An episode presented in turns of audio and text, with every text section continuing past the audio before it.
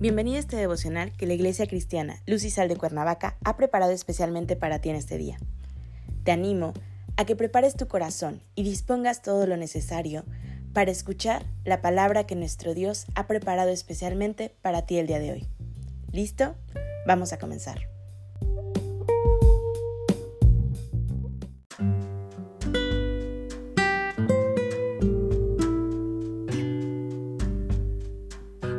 Hola, ¿qué tal? Es un gusto saludarte en este día. Bienvenido. Recuerda que estamos en nuestra serie Familia, bendición de Dios.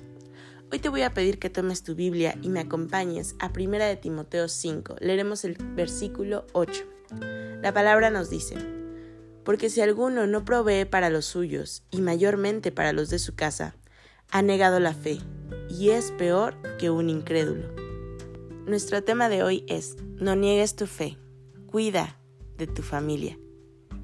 La familia es la célula básica de la sociedad y de la iglesia. Si la familia no está bien, todas las otras relaciones, los planes, los emprendimientos, la vida profesional y espiritual tampoco lo estarán. En la familia, cada uno debería buscar cubrir las necesidades del otro.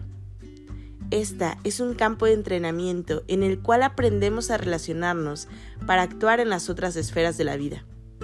El problema radica en que las personas buscan cada vez más su propia satisfacción y no les importa brindarse a los otros. De esa manera, creamos pequeños mundos personales, selectivos, egoístas e individualistas. En consecuencia, queremos solo lo que nos beneficia y no estamos dispuestos a dejar a un lado nuestros propios intereses en favor de los otros.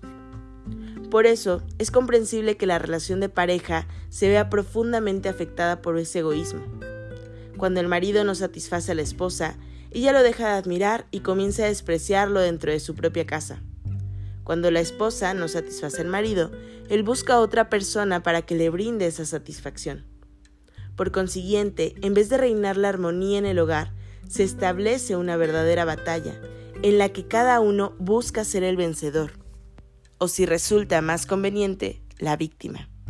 Y además, tratar de condenar al otro y no contribuir en nada para lograr una convivencia feliz. Inmersos en esa convivencia difícil, los hijos son profundamente afectados. Los niños son educados de manera machista, no aprenden a amar, solo a recibir. Por cierto, tal vez en el futuro no sabrán amar a su esposa, y hay que tener mucho cuidado y dedicación en lo que les decimos y en lo que les mostramos con el ejemplo. Las niñas, por otro lado, ven al padre y a los hermanos como verdaderos enemigos, con quienes deben competir. Ellas tampoco tendrán un modelo en el cual inspirarse para aprender a amar al marido en el futuro si no lo enseñamos con el propio ejemplo. Recordemos que el egoísmo no es un fruto del espíritu. El amor al prójimo es un fruto de la fe. Por lo tanto, hoy quiero animarte a que examines tu corazón, a que trabajes para la unión de tu familia, a que te entregues enteramente, a que busques amar y cubrir las necesidades de tu pareja, a que ames a tus hijos y des un buen ejemplo a ellos, pero sobre todo, a que tengas presente que amar y cuidar a tu familia es un ejercicio de fe y de amor. Es un claro ejemplo del testimonio que tú darás al exterior de lo que tú hablas con Dios. Dios quiere la paz en las familias y Él te va a ayudar y te va a bendecir porque esto es su plan perfecto. Padre Celestial, en el nombre de Jesús te damos gracias, Señor, por nuestras familias. Gracias porque nos has permitido, Señor, tener a quien amar.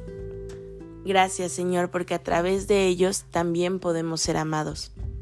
Señor, este día ponemos a nuestras familias en tus manos, a nuestros hijos, a nuestros esposos, a nuestras esposas, Señor, a nuestros padres. Señor, sé tú reinando en medio de las relaciones sé tú reinando en medio de los hogares. Permítenos ser testimonio vivo de tu amor y que realmente, Señor, podamos vivirte dentro de nuestras familias.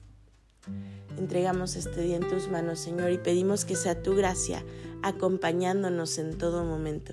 Que no te apartes nunca de nuestro lado, Señor, y sea tu rostro siempre reflejado en el nuestro, y tu sabiduría, Señor, en nuestras mentes y en nuestras palabras. En Cristo Jesús oramos. Amén.